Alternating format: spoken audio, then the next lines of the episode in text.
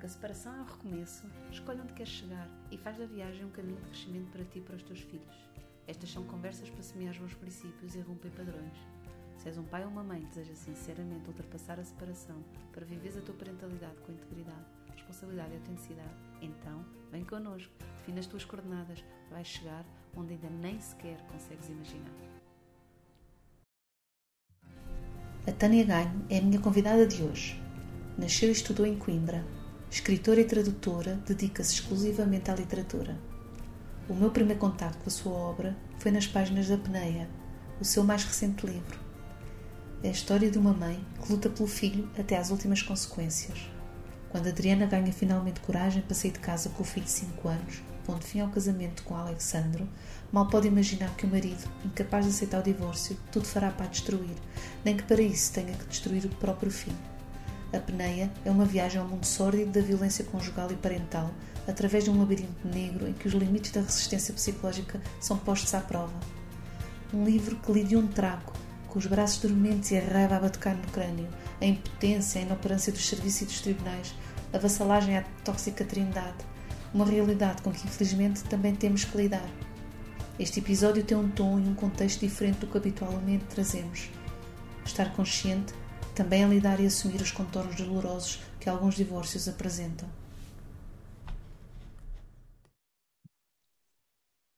Boa tarde, Tânia. Boa tarde. Bem-vinda. Muito obrigada pelo convite para estar aqui neste, fazer parte deste projeto. Fico, fico muito contente. Um, eu, eu, dei consigo, uh, a partir de um livro que adorei mesmo, adorei e odiei ao mesmo tempo, Pois. Adorei por ser tão envolvente, tão envolvente, que é a apneia, uh, e lê-se mesmo em apneia, um, e odiei por ficar em sítios tão dolorosos e, que, que, mexem e que voltam, e portanto fiquei muito tensa, mas muito encantada, Tânia, parabéns pelo livro. Muito obrigada. Eu gosto de ouvir, quando gosto que as pessoas me digam que hum, tiveram sentimentos muito fortes quando leem o livro, mesmo quando me dizem ah, a, a personagem irritou-me, ah, aquela passividade. É, é importante que isso aconteça, significa que uhum. houve hum, Uh, houve mesmo um, uma transferência quase das personagens para a vida real, não é? E nós estamos a, a uhum. lidar com elas quase como se fossem pessoas que, que convivem connosco, e isso, isso, é sempre bom. E realmente não é um, um livro fácil, dado o tema, uhum. uh, suscita emoções fortes. Muito fortes. Emocionalmente não é fácil, mas a leitura é uma boa leitura, faz ler-se bem, apesar de ser grande, ler-se bem rapidamente uh, rapidamente no sentido do, de um ritmo que nos é quase orgânico e natural do vamos lá. Uh, às vezes é mais difícil parar do que continuar. e, e, e, gostei mesmo muito. Uh, acho que é um livro que devia fazer parte da formação dos profissionais que trabalham com famílias em, com, em, separadas ou em processos de separação. Um, em, em, em, família menor nos tribunais, acho que era um manual importantíssimo porque traz tanta, tanta informação, Tânia? Eu sei que tem sido muito lido por advogados e psicólogos. Tenho chegado, tenho recebido mensagens de, uhum. de profissionais dessas áreas.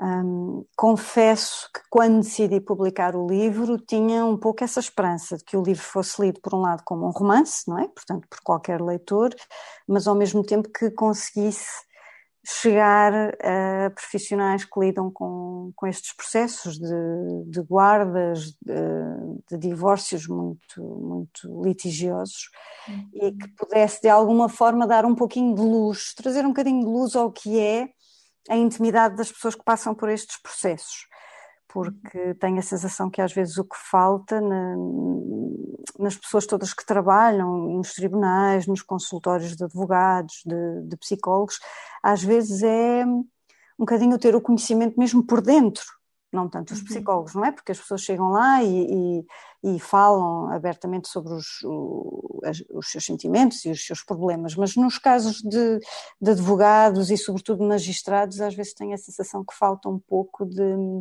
da noção de que estão a lidar com pessoas, pessoas de carne uhum. e osso, não são só nomes num processo. e essas pessoas têm uma vida própria e têm as suas angústias e não é só o que está ali no processo escrito em requerimentos, muitas vezes numa linguagem muito árida. Aquilo que é preciso ver é, é, o que é que são aquelas pessoas quando não estão ali, não é? Quando estão em casa, na sua, na sua intimidade com, com o seu sofrimento. E eu quis falar um pouco sobre isso e explicar eh, não querendo ser panfletária nem pedagógica, mas entrar na, na, na, cabeça desta mulher, entrar na cabeça desta criança e, e, mostrar um pouco o que é a vida destas pessoas que estão durante anos e anos e anos em tribunal à espera que alguém decida a sua vida. Exato, ou quando decidem, que se decida em função de facto da realidade daquelas pessoas e não de uma realidade imaginária e desejável Exato. que na cabeça de, às vezes dos juízes e dos magistrados, dos procuradores, uh, deveria Sim. ser uma família, deveria ser um pai e uma mãe, ou deveria ser a parentalidade quando as pessoas são separadas. Exato. E acima de tudo, desculpa interrompê-la, acima de tudo, um, que tenham noção de que cada família é um caso. E não uhum. se pode aplicar modelos chapa 4, é assim e é assim para toda a gente. Não. Cada família é, é composta de pessoas diferentes, podemos todos partilhar uh, situações, porque eu sei que estas histórias se repetem de família para família, nos casos de divórcios litigiosos, há muitas coisas que se repetem, mas cada pessoa é uma pessoa. Uhum. E não podemos ir com preconceitos, preconceitos no sentido de preconceitos, não podemos estar a analisar um, um processo de, de, separação e de, de, guarda de crianças, achando que já sabemos tudo e já vimos tudo. Não, temos sempre de partir do princípio que não conhecemos aquelas pessoas. Podemos achar que reconhecemos os comportamentos, mas temos de dar o benefício da dúvida, uhum. porque uh, estamos a falar de vidas de crianças. Eu já nem falo dos adultos, não é? Sim. Também têm o direito a ser ouvidos e e, e, serem respeitados, mas as crianças não têm mesmo culpa nenhuma que uhum. os pais tenham decidido divorciar e, portanto, merecem o máximo de respeito da parte de todas as pessoas que tiverem poder de decisão na, na, na vida delas, com quem vivem, durante quanto tempo, onde vivem, como é que vai ser a sua rotina? Vai ter paz de espírito? Eu acho que essa é a pergunta que qualquer pessoa que trabalha com uma criança uh, deve começar por fazer. É esta criança, como é que ela pode ter paz de espírito? O que é que eu posso fazer para contribuir para isso? Uhum. E começar por aí. E não começar pelo qual é o direito da mãe, qual é o direito do pai. Não, é o bem-estar. E o bem-estar para uhum. mim é uhum. isso: é a criança ter serenidade, estar num sítio onde saiba que vai, vai poder estar em silêncio, sem estar a ser interrogada, nem pelo pai, nem pela mãe, ter os seus momentos de, de, brincadeira, de choro e ter alguém para apoiar. E isso uhum. não, não dá para aplicar modelos, nem teorias, tem de ser analisado e não pode ser em, em, em sessões, em salas de tribunal completamente um, destituídas de, de, quase de humanidade, não é? Uhum. Como se fosse um ambiente clínico, é, uhum. clínico e estéril, e agora vamos perceber quem são estas pessoas numa sessão de uma hora ou duas horas. Não funciona assim, muito menos uma criança. Nós não sabemos quem é uma criança porque a vimos durante uma, uma, uma audição de menor de uma hora, ou porque ouvimos falar dela por uhum. interposta pessoa. Ou seja, há aqui muito, muito trabalho a fazer, muito trabalho. Uhum. Sim, eu, eu, eu sinto, uh, falou uma coisa importantíssima, duas, três, muitas coisas importantíssimas. Uma em relação àquilo que é poder-se conhecer a experiência e a vivência destas famílias, uh, tanto as famílias que passam por processos que são de bom senso e conscientes e tranquilos. Também era importante saber-se como é que é, para aprendermos com isso. Uh, e nestas famílias muito litigantes, em que há muita tensão, há muito ruído, há muita agressividade, tentar perceber qual é a natureza desses problemas. Porque parte do pressuposto que é, ah, é porque se separaram, então é assim. E muitas vezes não é isso. Muitas vezes há menos bem na relação entre aquelas pessoas já existia pré-divórcio. Nós temos muito acreditar que o problema é o divórcio, mas o problema, muitas vezes, eu diria mesmo a grande maioria das vezes, o problema não é o divórcio, o problema é a relação entre as pessoas e é a saúde mental de, algumas, de alguns pais. E que depois, no momento do divórcio, vêm ao de cima e vêm, tornam-se públicas, na vizinhança e nas pessoas com a Sem dúvida, sem Mas dúvida. Já existia. Já, eu, eu acho eu costumo dizer que os sinais estão lá todos. E até digo isso no livro, os sinais estão lá todos. Uhum. Nós é que vamos escolhendo não os ver. Ou vemos-los e vamos optando por pôr de parte, não dar importância, ou é mais fácil às vezes não vermos as coisas, mas os problemas estão lá. Eu não acredito que uh, as pessoas se deem muito bem, se entendam e haja afinidade, cumplicidade durante o casamento e depois de repente, porque uma fez uma asneira ou, ou, ou decidiu tomar uma decisão, pronto, agora acabou a relação e de repente transformam-se naquilo que nunca foram. Não, não acho. Acho que as coisas estão lá e o divórcio, como qualquer situação de, de grande stress de, e de trauma, porque um divórcio, regra geral, não, não é uma coisa pacífica e simples. Há sempre um, nem que seja a sensação de fracasso. Por muito bem que uma separação acabe, há qualquer coisa que fica que não é uhum. necessariamente positiva. E as pessoas, a maneira como lidam com elas, pode ser exacerbada, mas são as mesmas, é a mesma maneira como lidavam com muitas coisas no casamento, como lidavam com a frustração, com o stress. Um, agora, claro que há pessoas que no dia a dia vão conseguindo, na relação conjugal, uh, vão conseguindo, enfim, atenuar um pouco os seus traços de personalidade e depois, quando se divorciam, isso, isso explode, mas está lá. Ah, sim. Ou muitas vezes também era canalizado por outro tipo de relação que não era a relação com, com, com o cônjuge. Sim. E depois, a partir do momento que se separam, passa a ser também um alvo para esse tipo de, de relação mais tóxica e mais uh, agressiva ou passiva, muitas vezes, não é? Sim. Uma coisa que se vê muito uh, e que eu tentei descrever em apneia é uh, situações de progenitores que nem tinham. Eu estou a usar progenitores, mas as estatísticas mostram que geralmente são mais os, os pais do que as mães, mas vamos usar progenitores para, para ser uhum. mais, mais neutra. Um, há casos em que os progenitores não tinham uma grande participação na vida de, dos filhos durante o casamento e que depois, no divórcio, têm duas opções, que é ou continuam a ser eles próprios e, e não, não, não têm uma grande participação na vida dos filhos e, portanto, tornam-se aqueles pais ausentes, uhum. ou depois há aqueles casos em que a coisa corre muito bem e a criança, até com o divórcio, até acaba por ter um progenitor, um pai muito mais presente, isso é extremamente positivo, uhum. ou a terceira hipótese, que é esse pai torna-se mais presente, mas não pelos motivos, que é o que eu descrevo em, uhum. em apneia, não por motivos altruístas, porque descobriu que, que tem um filho e que quer participar na vida do filho, mas para chegar à mãe. Aquilo a que se costuma chamar a violência vicária, portanto, usar as uhum. crianças como uh, instrumento para, para fazer mal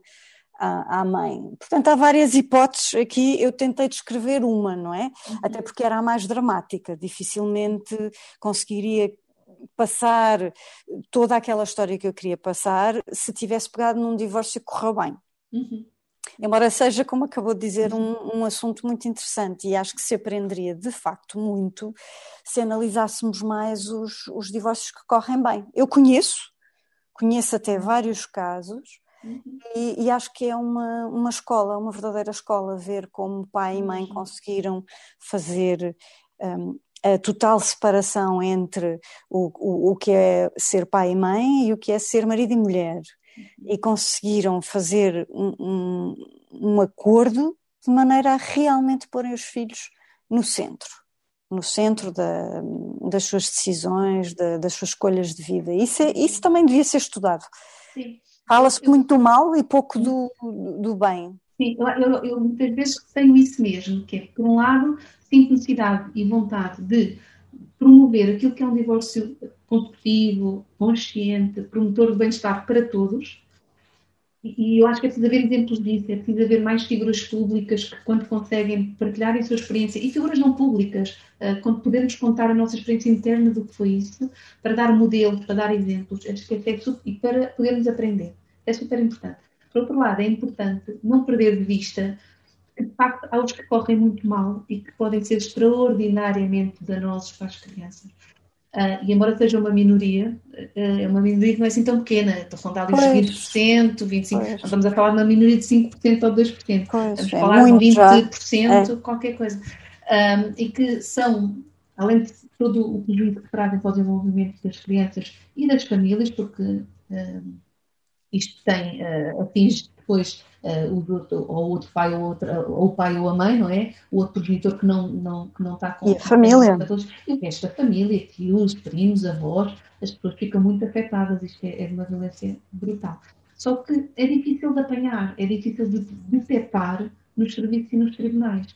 Um... É, lá está, porque há falta de tempo, há falta de meios... Uh o que eu compreendo, mas tem de se fazer alguma coisa para mudar uhum. isso, não é? Era o que eu estava a dizer há pouco. Nós não podemos chegar a um tribunal, por muito uh, experiente que seja um procurador ou um juiz, por muito experientes que sejam, nós não podemos achar que essas pessoas, numa sessão de uma hora com uma criança, vão perceber quem, ela, quem é aquela criança, uhum. nem através de um simples relatório de um psicólogo é preciso muito mais. É? Quem são aqueles. Eu já nem estava a falar dos pais, pois, não é? é Porque... É que, muitas vezes essa decisão é tão importante. Quando estamos perante pessoas com perturbações da personalidade ou com personalidades altamente conflituosas e que estão ali num jogo e numa agenda que nada tem a ver com a parentalidade, vai mascarada de parentalidade, mas nada tem a ver com a parentalidade, era preciso conseguir uh, detectar onde é, quem são essas pessoas e como estão a funcionar, não é?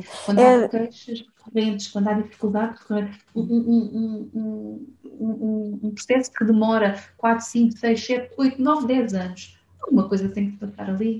Eu costumo sempre dizer, quando um, processo uh, dá entrada num tribunal porque o pai quer uma coisa, a mãe quer outra, à partida já alguma coisa está muito mal já alguma coisa correu muito mal, porque as pessoas, uhum. quando um, não há litígio, decidem as coisas calmamente, uma com a outra, e tomam as melhores decisões para os filhos. E depois só necessitam que o acordo que fizeram seja portanto, seja uh, reconhecido, exato, uh, pelas autoridades. Mas as decisões já foram feitas com calma, ponderação. Portanto, quando um processo já chega uh, diante de um juiz, já alguma coisa correu muito mal e, portanto, temos sempre de partir do princípio que se algo correu mal, não, não é compatível com uma decisão um, superficial ou uh, apressada uhum. ou baseada na teoria X. Não, temos de ter tempo e tem de haver meios. E os juízes e os, os procuradores, portanto, os magistrados têm cada vez mais de se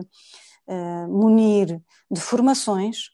De formações específicas em psicologia, de formações específicas em psicologia infantil, uh, sobre vítimas, o trauma, todas estas consequências, tudo isto do foro psicológico, as consequências do trauma, são coisas muito, muito profundas e muito específicas, e os magistrados não têm a obrigação de ter conhecimento destas áreas da psicologia, portanto necessitam cada vez mais de fazer formações, que as há, que as há.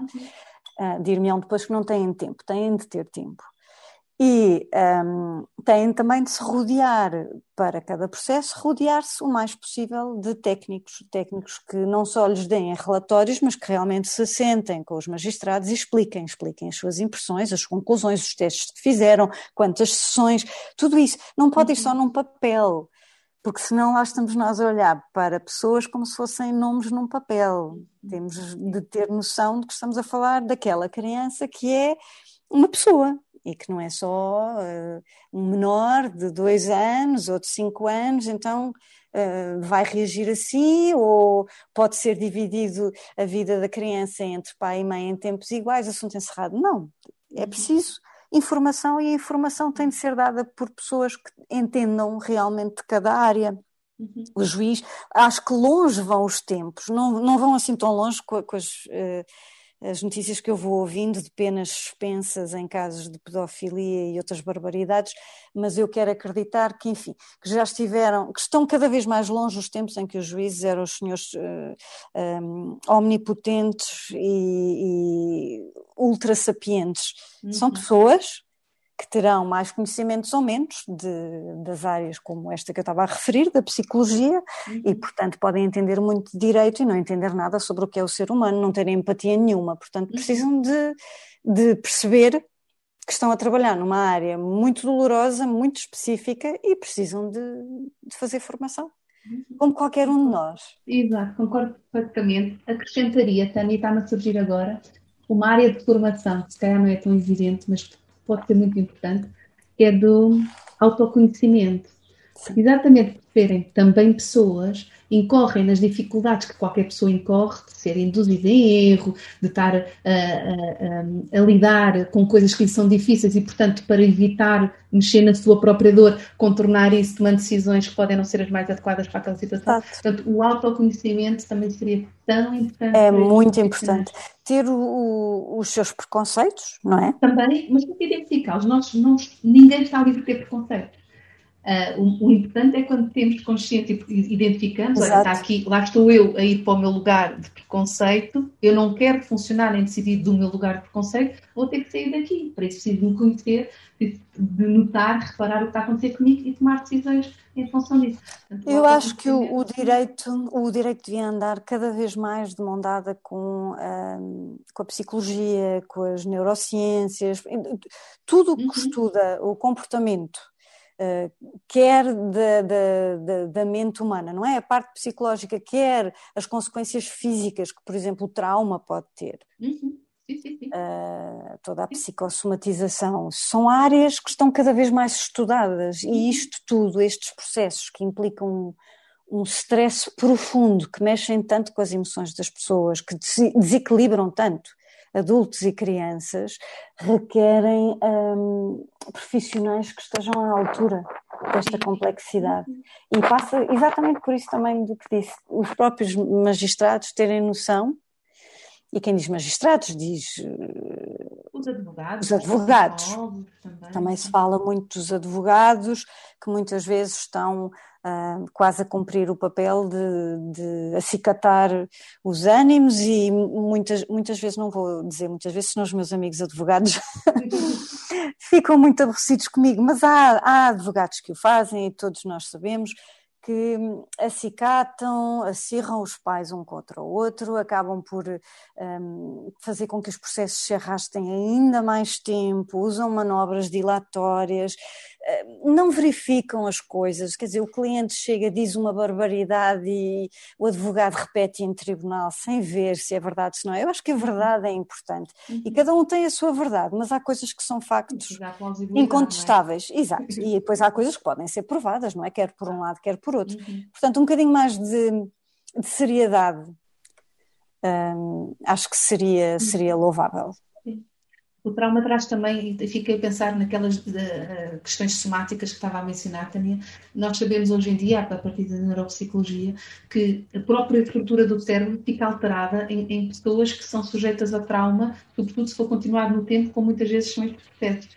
Exato. Uh, no, no, no apneia tivemos uma criança que levou ali uh, a maior parte da vida dele, até quase ali à pré-adolescência, sujeita a uma pressão e a um trauma terrível, não é? E nós hoje sabemos que isso faz alterações, mesmo estruturais no cérebro. Há estruturas como o hipocampo que ficam alterados e depois os neurotransmissores também ficam uh, com funcionamento alterado uh, por causa de, de, destas experiências. É isso, isso pode afetar as crianças de inúmeras maneiras, a começar pela autoestima. É uma das coisas que eu descrevo mais no, no livro, é um, o sentimento de, de, lá está, de, falta de autoestima, de, de uhum. quem eu sou, ninguém gosta de mim, porque eu sou, estou aqui no, no, centro de grandes disputas, portanto eu não. Quem é que eu sou? Não sou uma pessoa como deve ser, eu sou feio, eu sou gordo, eu sou, eu sou tudo o que há de negativo. Estas crianças acabam por interiorizar isto, não é? Sendo o centro de um conflito enorme, acabam por achar que, que, a culpa é delas. E isto é um peso enorme, é um peso brutal para se carregar ao longo da vida. Fora um, a sensação de, de, de ilaceração, terem de escolher entre um e outro, entre serem leais a um ou outro. Isto é terrível para qualquer pessoa. Para uma criança, ainda por cima em relação aos pais, que à partida a criança gosta dos pais Não é? À partida a criança gosta de pai e mãe, a menos Sim, que sejam nós... uns ogres. Uhum. Está lá, são as pessoas, são as suas referências, são as pessoas com quem sempre conviveu e, e, há uma lealdade que é intrínseca e, e, o pedir a uma criança para escolher é das piores coisas que nós podemos fazer. Eu depois em apneia ainda vou muito mais longe, não é? A história que conto e infelizmente hum, acho que é a ponta do iceberg, que ouvimos também muitas, muitas histórias de abusos sexuais e abusos uhum. intrafamiliares, hum, as consequências são, são, são para a vida, Uhum. São para a vida, desde a falta de autoestima, a incapacidade de um, criar laços afetivos ou a dificuldade de criar uhum. laços afetivos ao longo da vida, o, os sentimentos autodestrutivos. Há aqui toda uma série de coisas que não podem ser analisadas com a ligeireza que nós vemos tantas vezes nos, nos nossos tribunais, com estas penas suspensas constantemente nós ouvimos estas notícias de pessoas que destroem a vida de crianças e, e lemos os acórdãos, lemos as sentenças e ah, era o, o, o, agressor era uma pessoa que não tinha antecedentes. Não precisa ter antecedentes, basta aquela única vez. Exato. Há sempre uma primeira. Uhum, uhum. Mas as consequências serão para o resto até, da vida. Exato, e até chegar a esse ponto, que tipo de agressividade e de violência é que houve? Ok, até chegar à violência física, até chegar à violência Exato. sexual, o que é que houve antes? Exato, tantas é? coisas e que muitas vezes nem se consegue provar. Há muitas queixas um, que acabam por, por ser arquivadas precisamente porque envolvendo crianças, se envolvendo adultos já é complicado provar uma determinada série de, de comportamentos. Um, imaginemos nas crianças, não é? Quando é a, a, palavra de uma criança contra a palavra de um, de um adulto. Além das limitações da linguagem que as próprias crianças têm claro. e que muitas vezes não têm acesso a, ao vocabulário e à organização do pensamento suficiente para conseguirem Exato. explicar, não é? E muitas vezes não, não sabem interpretar. Exatamente. Muito menos na altura, não é? Muito uhum. menos na altura. Uma criança com 5 anos ou com 8 não sabe. Se, se, exato. Se sempre o pai ou a mãe sempre tiveram um determinado comportamento, uhum. Eh, por exemplo, como eu descrevo no livro, um, se aquilo sempre foi a normalidade na casa daquela pessoa, que é a sua referência da autoridade, uhum. não é? O pai ou a mãe, porque é que a criança vai achar que há alguma coisa de errado? Só, há, só começa a perceber que há alguma coisa que não é propriamente normal ou comum com a idade. Exato.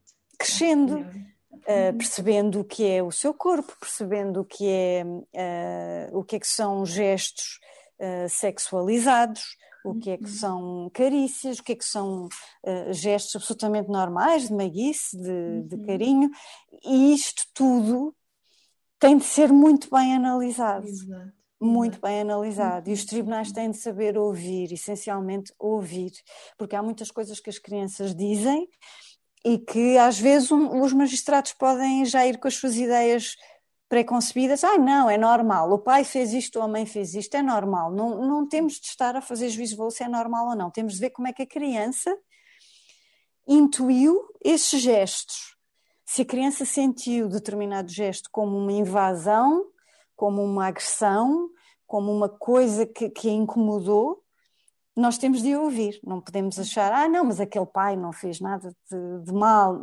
Temos de ouvir e temos de saber falar com quem já uhum. estudou todos estes comportamentos. Sim.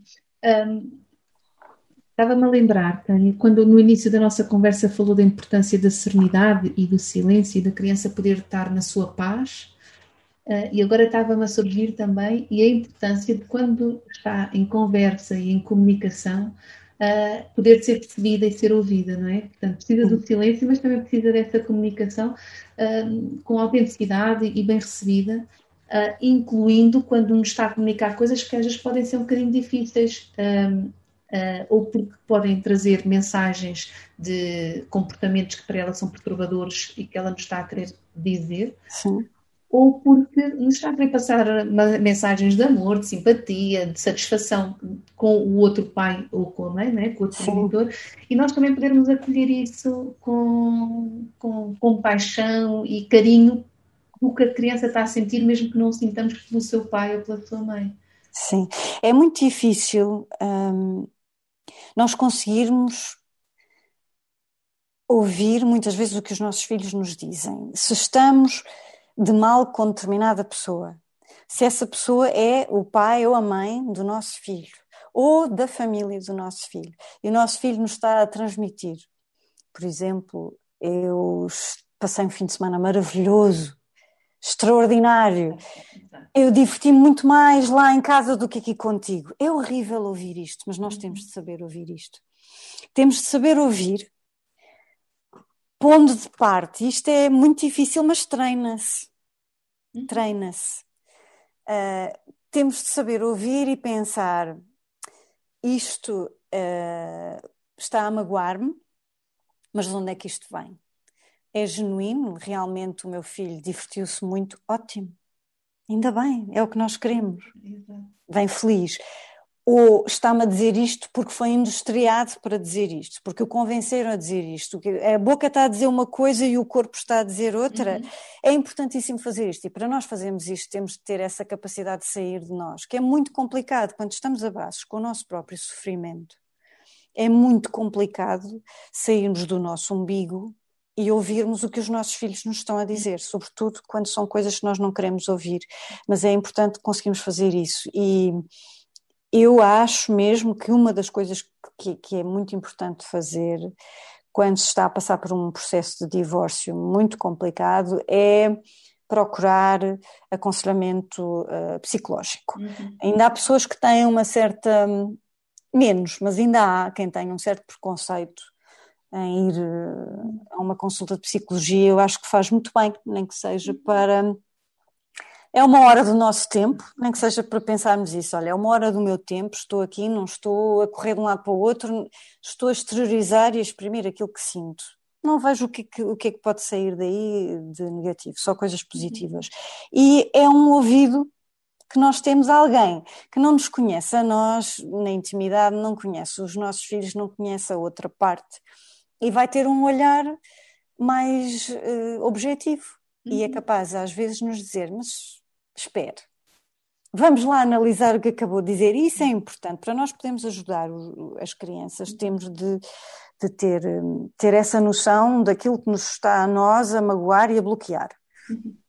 E no fundo, uh, quando Estou a perceber assim, Tânia. Estou... Ok, para eu ter disponibilidade emocional, para poder receber a informação que o meu filho está a dar, para perceber o que é que ele está a querer comunicar com aquilo, se é uma vivência autêntica do que se passou, se está a querer trazer mensagens que lhe estão a ser uhum. uh, uh, pedidas e solicitadas a, a, a, trazer, o que está aqui, não é? Por outro lado, Sim. para eu ter essa disponibilidade emocional, preciso de ter criado espaço para essa disponibilidade emocional. Ou seja, alguém teve que ter para mim também, porque eu também estou a sofrer. Exato. Eu também estou a precisar de que alguém me ouça e que perceba as minhas mensagens. Então, essa pessoa pode ser um psicólogo, um técnico uh, de desenvolvimento de, humano, seja de que pode ser um psiquiatra, pode ser uh, um bom coach, mas também há. Uh, informais, apoios informais de uma grande amiga, de um grande irmão, Sim. de um, uma pessoa que seja muito importante e significativa na nossa vida, capaz de acolher a nossa dor e nos ajudar.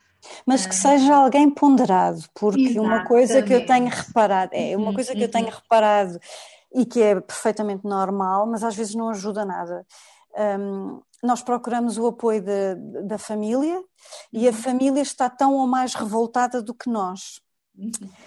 E, e, ainda é menos lúcida do que nós. E por às isso, é mais vezes, para a fogueira, não é? É, e às vezes até é capaz de ser mais proveitoso conversarmos com alguém que não, é, não nos é tão íntimo, uhum, uhum. mas que tenha ou passado pela mesma experiência, ou, e que às tantas nos ouve com mais ponderação do que o irmão, ou a mãe, ou o pai, ou o tio. Às vezes acontece, uhum. portanto é preciso. Um, Agora, dito isto, isto parece tudo muito simples, mas o que eu analiso no livro é precisamente o, o quão difícil é. Uhum. A, a, minha personagem, quantas vezes ela tem de calar aquilo que está a sentir, porque houve coisas insuportáveis da boca uhum. do próprio filho, e, e, tem de ir à cozinha, fechar-se na cozinha. Para respirar, para não, não dar um, uma bufetada na criança uhum. ou não dizer um disparate. E, e mesmo assim todos nós já o fizemos, já todos nós dissemos coisas, seja aos filhos, seja ao marido, à mulher, aos irmãos, aos pais, já todos nós perdemos a cabeça e dissemos barbaridades. Só que uhum. aqui hum, estamos a falar de crianças, portanto, se à partida, quando iniciarmos um processo de separação, já soubemos que pode acontecer uma série de coisas e que nós vamos precisar de nos munir de determinadas ferramentas uhum. psicológicas e de uma rede de apoio. É importantíssima essa rede de apoio. Termos pessoas ponderadas uhum. que nos apoiem. Pessoas que não, não venham inflamar ainda mais os ânimos, que não entrem naquele discurso do quase do ódio ou da culpa. A culpa é tua, eu já te tinha dito, mas tu claro, casaste. Toda a gente via como é que é, toda a gente é sabia, não, não. E mesmo que toda a gente visse. Continuaremos a nossa conversa exatamente aqui, onde terminamos. Junta-te a nós na próxima semana. Vais gostar.